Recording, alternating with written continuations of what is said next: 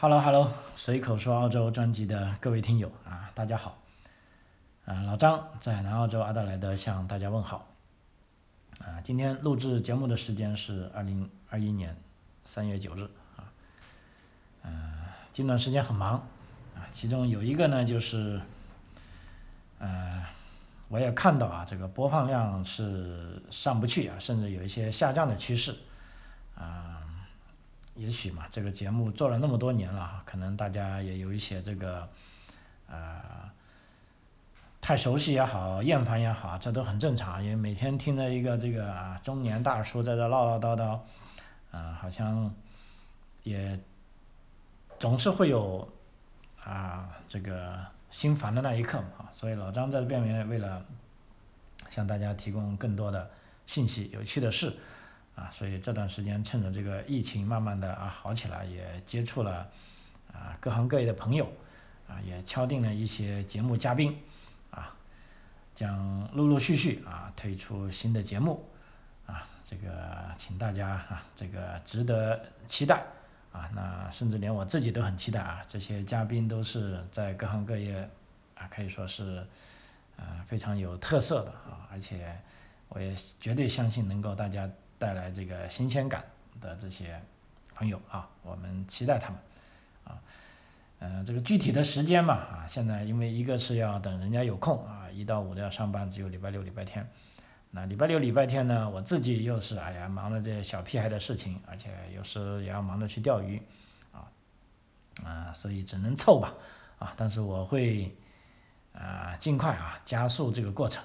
啊，也期待你们等待啊并谅解。啊，另一方面忙的事情呢，因为我的这个枪证啊马上要到期了。澳大利亚啊，不说澳大利亚，就说我们南澳洲吧，哈，对这个枪证管理特别严格。啊，像我呢是同时拥有这个手枪证和这个来福枪，也就是说步枪证。啊，如果我单单拥有步枪证还好，因为步枪证呢它是不需要年检，啊，只要你拿着按照规定存放就行了。手枪证的这个续牌呢是要年检的，就是说你如果要拥有手枪证啊，必须要证明你一年至少是射击了六次啊。那么这六次呢，不能说你拿着枪就哔哩吧啦乱射一通，要是这个俱乐部举行的这种比赛啊，也就是说要有正式的裁判，要有见证人，要有人签名啊，而且你还要遵守所有的安全规则啊，达够了足够的枪数啊，所以。啊，这就搞得我很忙了啊！因为去年由于这个新冠疫情的影响啊，也是我自己懒啊，居然一次都没有去训练，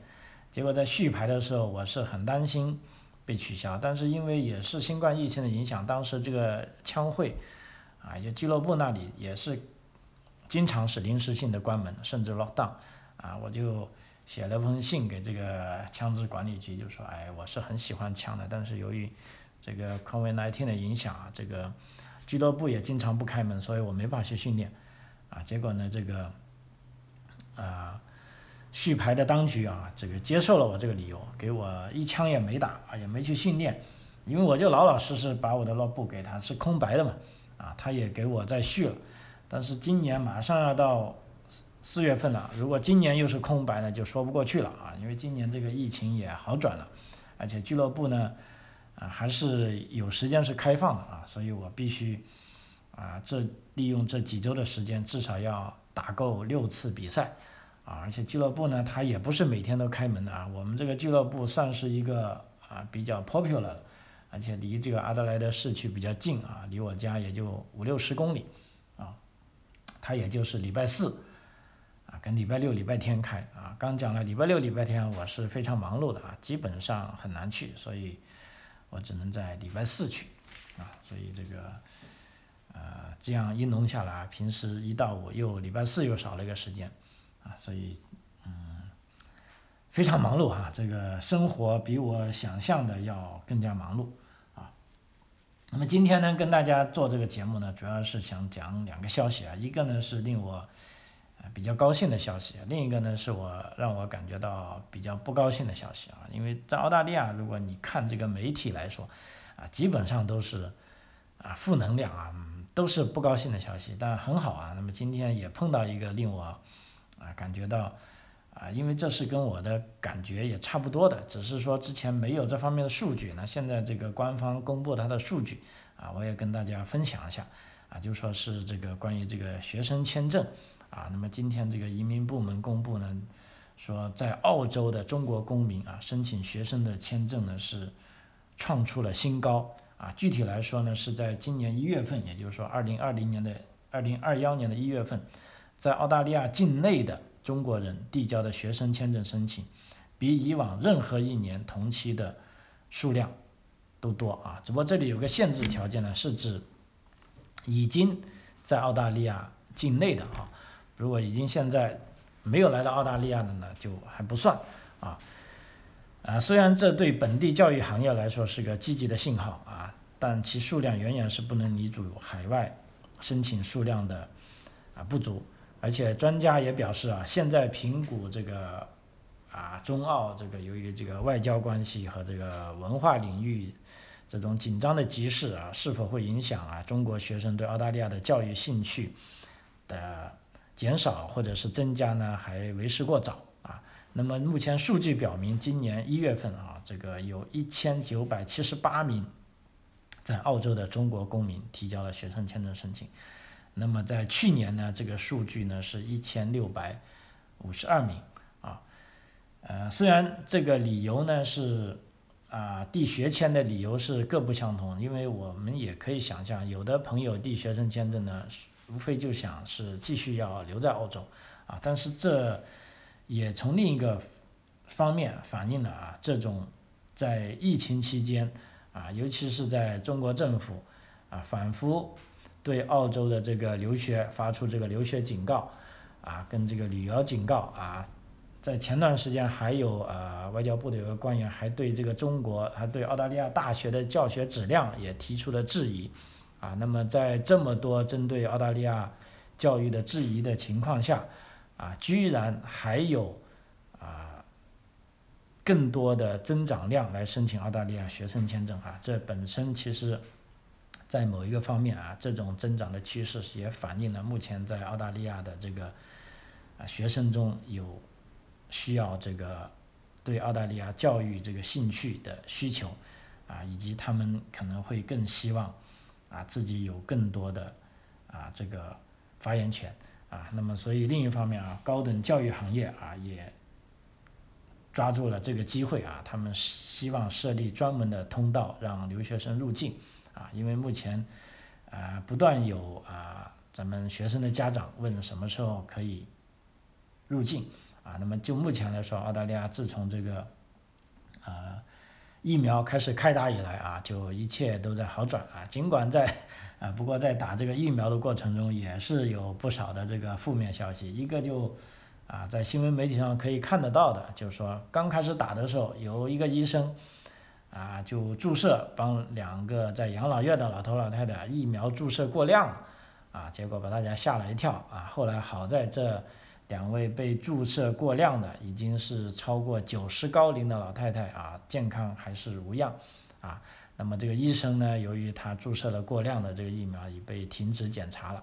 啊。然后再过了几天，说在墨尔本呢有个养老院，由于有一百五十剂的这个疫苗。啊，这个护士没有办法确定它的储存温度是多少，因为目前这些来自辉瑞的疫苗都要求是在啊一定的低温条件下储储存啊，如果没有达到这种低温的条件呢，那这种疫苗有可能会作废啊，所以当时呢还白白的扔掉了啊差不多一百五十剂的啊非常可贵的疫苗啊，但是呢当时养老院还振振有词，他说你看这就是因为我们制度完善。啊，才发现了这个漏洞，啊，才把疫苗给扔掉了。如果我们制度不完善，说不定这些疫苗就被打到谁的体内去了，啊，那么这个无效疫苗也不知道打了会怎么样，啊，所以各种啊疫苗的消息有很多很多，啊，如果有兴趣的朋友，啊，也可以在这个后台留言，啊，我也可以专门就目前澳大利亚注射这个疫苗的事情给大家做一份，呃，这方面的节目。啊，不过有趣的是呢，澳大利亚依然是很很多人并不相信这个疫苗啊，还有很多人是拒绝打的啊，因为目前澳洲这个疫苗的注射方式呢是纯粹自愿的啊，而且据这个呃最新民调表示啊，就是说甚至不同的这个政治派别的人对疫苗的这个呃接受程度都不同啊。比如说有个很有趣的现象啊，政治立场靠右的人啊，就说右派啊右翼人士有百分之十九的人是不接受疫苗接种啊，那么中间派和左派人人士呢？表示啊，接种的人数呢也是有升有降，啊，就等于说相对而言啊，就是说右翼的人士更不愿意接受疫苗啊，但是，呃，中间派跟左翼的人士呢是愿意接受疫苗，啊，啊，所以这个啊，新闻媒体也表示啊，要如果要让更多的人接受这些疫苗呢，在这个时候呢，这些啊政治领袖也好，这些名人也好，应该。啊，站出来起到示范的作用啊，尽量让大家啊相信啊这个疫苗是有用的啊，而且劝大家都来打疫苗啊啊，这就是关于疫苗方面的信息啊。那么今天主要跟大家分享的呢，其实还有一个东西啊，其实啊也是关于民调吧啊，因为呃。我们认识澳大利亚的这个作为新移民啊，认识澳大利亚的这个生活的方方面面。一方面呢是通过自己的啊这个接触啊，但是你自己的接触呢必定是个个案啊，所以在这个历史大变革的时期啊，尤其是在这个啊新冠疫情这个肆虐全球的时候，那么我们华人在澳大利亚究竟会受到什么样的啊情况？比如说有什么？啊，新的，啊，跟平时有什么不一样的地方啊？这也是我非常想知道的。那么正好呢，在么这几天呢，又有一个新的民调出来了啊。那么这个民调呢，其实以前啊每年都有啊，但这次由于这个新冠疫情的影响，其实这个民调呢，应该是啊在疫情影响之下，尤其是跟去年的这个呃民调相比呢，又是有一些。啊，显著的不同，啊，所以我觉得可以跟大家分享一下，啊，总体来说啊，这份民调呢，它就揭示了这个澳大利亚跟中国的关系啊，由于政府之间这个关系依然紧张啊，所以这个在澳大利亚的这个华人情绪也是比较紧张的，但是多数华人对澳洲是依然有这个归属感的，那么在这份。这个调查呢，首先我们讲一下这个，呃，调查的这个机构啊，是澳大利亚的一个外交方面的智库，叫 Roy Institute，叫就也就是叫洛伊研究所，啊，它是对澳大利亚华人社区啊进行的一项广泛的调查，啊，那么这项调查的作者之一呢叫娜塔莎啊，娜塔莎，啊，他认为这个调查结果显示了普通澳大利亚华人。如何受到日益加剧的政治紧张和愤懑情绪的影响啊？那么这里有一个啊比较大数据啊，它是调查了差不多啊一千多个人吧，不到两千人啊。那么其中有近五分之一的澳大利亚华人表示，在过去一年中遭遇过人身威胁或者袭击啊。那么大多数人呢，将这个原因归咎于是新冠疫情引发的紧张氛围。或者是澳大利亚跟中国这个政府两国之间的敌对情绪，啊，那么还有大概三分之一的华人还说啊，在今年呢是遭遇过谩骂或者歧视性对待，啊，啊，尽管这样，但是依然有近百分之七十的澳大利亚华人认为被澳大利亚社会所接受，而且近百分之八十的人认为澳大利亚是个。啊，宜居的国家啊，只不过在过去的一年里，澳大利亚围绕中国议题展开了更广泛的辩论的风向是发生了变化，啊，尤其是在外国干涉和经济胁迫方面的讨论，似乎使得澳大利亚华人成为了首当其冲的目标。那么我们看一下，在过去的一年里，啊啊有。大概是百分之四十的啊澳大利亚的华人啊觉得他受到了冒犯啊，他不高兴啊，因为这种结果的反差很大。同时呢，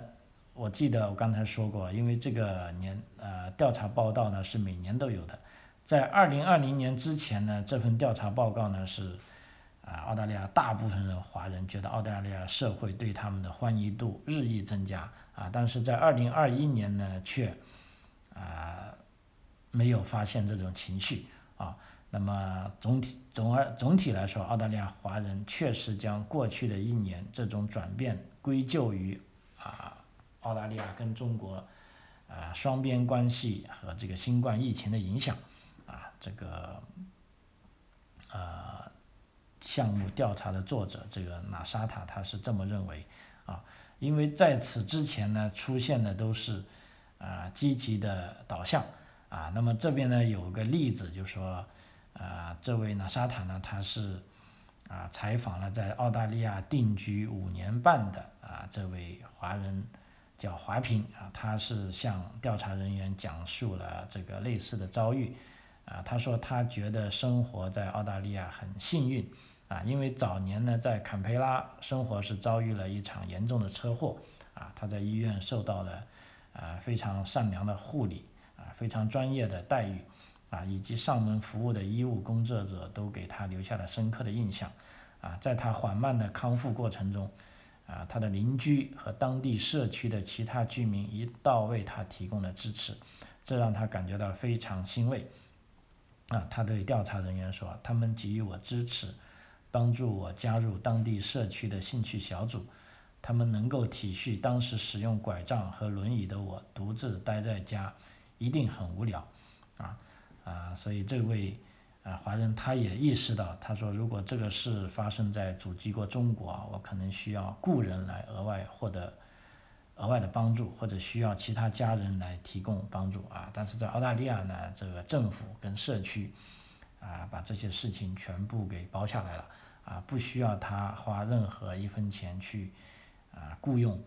啊别人来帮助他啊，所以他说他虽然只移民了澳洲五年，但却深深的爱上了这个国家啊。但是这位女士也表示啊，目前澳大利亚跟中国两国日益加剧的双边敌对情绪，已经让已经在澳大利亚华人社区内部。以及澳大利亚华人社区和更广泛的社区之间造成了啊紧张情绪啊，其实这个紧张情绪也是啊，我都可以感觉到存在的啊。举一个例子，就是说在澳大利亚在南澳洲阿德莱德的这个中国领事馆啊，在前几天终于开业了啊。啊，它是在我离我家附近啊，其实它这个新馆区也就离我家附近大概五六公里啊的一个东北边的一个 suburb，啊，领事馆呢是买了大概是像五千多平方米的土地啊，建设了啊，在这个居民区之间啊，建设了这个领事的办公区跟住宅区，啊，结果呢，由于它这种戒备森严啊，外面都是高高的栏杆。啊，还有这个摄像头啊，这就搞到当地居民不高兴了。他说，那么多摄像头啊，有的摄像头是直接对着他的啊家门口啊，所以这时候呢，就当地居民就去这个康守投诉啊。那么地方政府也说，这个中国领事馆呢是按照法律受到这个外交保护豁免的啊，所以他也没办法啊，因为领事馆他建这种高墙啊。啊，并把它装上摄像头啊，也许是对他自己安全保障的需要啊。但是你们社区的人感觉到紧张呢，那是你们社区的事啊。甚至后来有南澳一些议员呢也跳起来发声了，说要要求联邦政府啊检查一下啊，这个中国驻阿德莱德的大使馆到底有没有需要这么大啊？他说，中国这个大使馆呢是雇佣了十二名工作人员啊。好像太多了，说同一规模的这个意大利跟希腊在阿德莱德的华人，在阿德莱德的这个呃意大利人跟希腊人更多，但是他们领事馆只有两个人，啊，所以就从这一件事，因为就我自己的想法，如果在中国，如果一个比如说一个发达国家的领事馆建在你们附近，是不是反而会导致这个建建立在我们家附近，啊，反而会导致这个社区的土地升值，啊，那么在澳大利亚呢，就完全不是这回事，啊，啊，当然了，这个呢，啊，刚才说了，也是跟一直以来这个中国政府跟澳大利亚政府之间的紧张关系有有原因啊，就目前据说啊，据说啊，就是说澳大利亚部长级官员在媒体暴露说，现在想跟中国。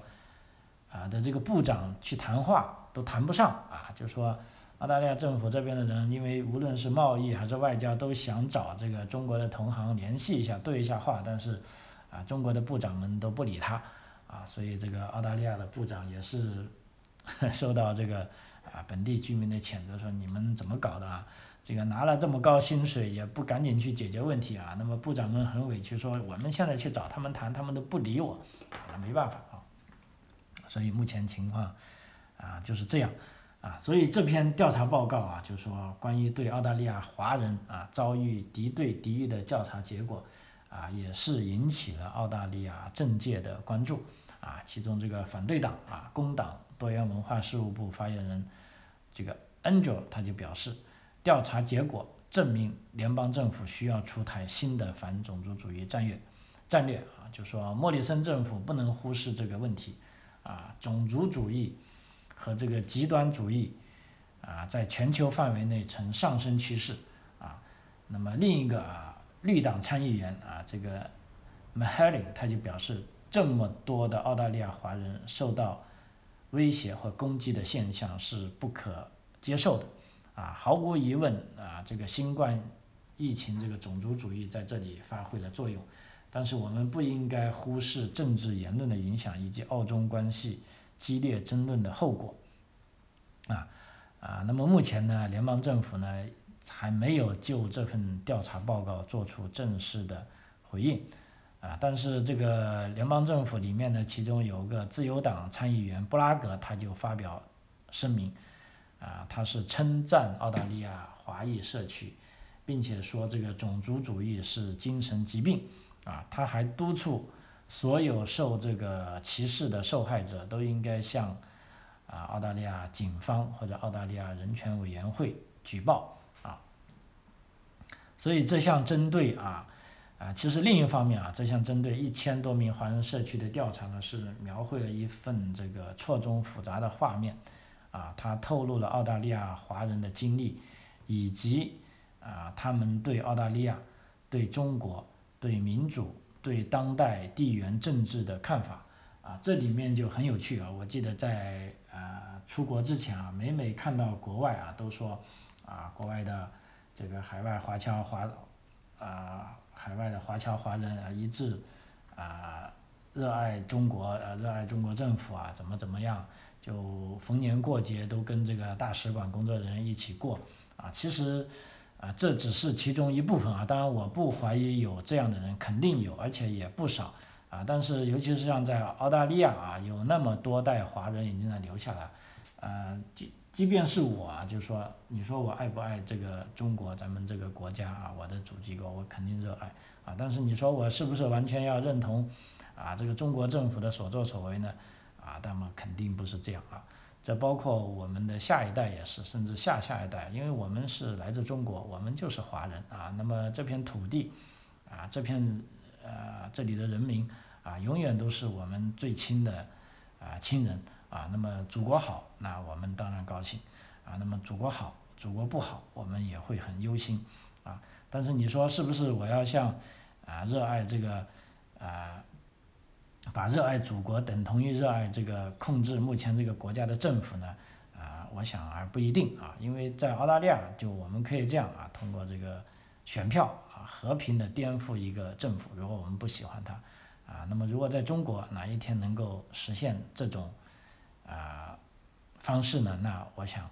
啊，我们也会对啊这个国家会更有感觉啊。那么总体来说，目前啊，从这个调查报告来说啊，澳大利亚。华人啊，对中国和中国的信任度明显高于其他澳大利亚人啊，因为这有个我看有个表格，就是说澳大利亚华人对啊中国的好感啊信任度是有百分之四啊四十六，但是其他澳大利亚人啊对这个中国政府的这个信任度啊只有百分之十八啊。但问题呢，即便这样，华人社区内部依然存在着不同的观点以及明显的分歧。例如，在令人担忧的外国干涉问题上，澳大利亚华人社区就有势均力敌的两种意见，啊，其中有百分之四十六认为，啊，这个中国在干涉澳大利亚的各项政策，那还有百分之五十四的人认为中国并没有干涉澳大利亚这个啊国家的政策，啊，基本上是势均力敌啊。有百分之四十六的受访者认为，他们担心中国政府对澳大利亚政治施加影响，但另外也基本上有一半的受访者表示，啊，有澳大利亚媒体和政界人士对外国干涉的问题过于关注啊。同时呢，这个半数受访者还表示，啊，澳大利亚媒体对中国的报告是过于负面啊。嗯，包括有一位啊受调查的华人也表示，他过去常常对批评中国的媒体报道感到不满，啊，不过住久了，后来才慢慢意识到，澳大利亚媒体对本国政府的施政问题批评也绝不留情，啊啊，但是他依然觉得澳大利亚政界人士和媒体机构是过于关注了中国政府的激进言论，啊，我觉得最近实在是太多了，我觉得他们把它当做武器用的太多了啊。另外啊，关于这个啊，对这个中国的对华政策观点啊，啊，其实也是错综复杂的啊。那么，因为这个洛伊研究所的问卷调查还显示呢，澳大利亚华人比大多数澳大利亚人更信任中国政府啊，超过七成的受访者表示啊，他们至少对中国将在世界上负责任的形式方面抱有一定的信心啊。那么相比之下，在更广泛的澳大利亚其他社区中，那么只有不到啊百分之二十五的人信任中国政府会负责任的形式啊，这两个啊感官还是相差挺大的啊。同时呢，澳大利亚华人的受访者也相对于更乐见啊澳大利亚与中国进行合作啊，其中有百分之六十五的受访者表示。不同意联邦政府禁止中国啊一些大公司，例如华为啊这个接入国家宽带网络的决定。他们认为澳大利亚应该允许中国公司为关键基础设施提供技术啊。同时呢，还有百分之七十的受访者表示，澳大利亚应与中国合作，在亚太地区开展这个援助项目。啊，那么只不过同时呢，许多澳大利亚人也澳澳大利亚华人也表示，联邦政府应该回避并限制与北京的合作。啊，例如有百分之四十九的受访者表示，澳大利亚政府应该限制与中国在国防和安全领域的科学研究。啊，其中百分之六十五的受访者表示，澳大利亚应该寻找其他市场，以减少对中国经济的依赖。啊，还有百分之六十七的受访者表示，澳大利亚政府应该制裁侵犯人权的中国观点、中国官员啊，呃，所有所以说啊，各种观点交错复杂啊，其实我觉得这也很正常啊，这就是啊，一个是复杂的人性啊，一个呢就是说，其实个人由于不同的经历啊、不同的履历啊、不同的观点。而发出不同的声音啊，这也就是一个健康社会的正常现象啊。正如这个李文亮医生所说的啊，一个社会那么只有一种声音肯定是不正常的啊。所以一方面澳大利亚的华人啊对中国持更加积极的观点啊，但是另一方面啊，则是对人权和经济依赖及胁迫的高度关注啊。澳大利亚华人对民主的看法也比大多数其他澳大利亚人要复杂的多，啊啊，这也很有趣。譬如说，略高于三分之一的华人受访者表示，民主是优于任何其他制度，啊，相比之下，那么却有澳大利亚总体人口有百分之七十人是持这种观点，就认为民主是比任何其他的政府制度都好啊。那么另外有百分之一的华人受访者表示，在某些情况下，非民主制度可能更可取啊。譬如说持这一端观点的人就认为，啊，中国政府啊有效应对新冠疫情的记录啊，可能巩固了澳大利亚华人社区的这一观点啊。其中有百分之四十三的受访者认为，在应对疫情爆发方面，中国的治理体系啊会更好啊。所以在过去的一年里，关于这个专制体制还是民主体制更有能力应对这一流行病，是出现了一场非常有趣的辩论啊。那作为这个呃项目的调查者啊，这个纳沙塔他就认为，他认为啊，美国的失败和世界各地的民主。倒退无助于澳大利亚的民主事业啊。那么另一方面，还有一个这个调查也证实了澳大利亚华人依然严重依赖于微信和中国媒体获取新闻，其中百分之八十四的受访者使用了微信获取中文新闻，其中百分之七十四的人阅读中国内地的新闻啊，包括新华社等官方媒体。嗯，好，时间关系啊，今天这个。啊，节目就到这为止，主要就跟大家讲了一个啊两方面的问题啊，两方面的事情，一个是关于这个呃申请澳大利亚学生签证的人比我们想象的要多啊，要积极啊，另一方面，在这个澳中政府之间关系全面紧张之际呢，这个在澳大利亚华人的一些啊啊种种观点啊，总而言之。很复杂，啊，很不一样，啊，矛盾也很直接，啊，但是这个也很真实，啊，这也是我喜欢的澳大利亚之一，啊，就是说它是一个啊真实的社会，啊，好，随口说澳洲，啊，老张，今天就节目到此为止，非常感谢您的收听，我们下期再见，谢谢。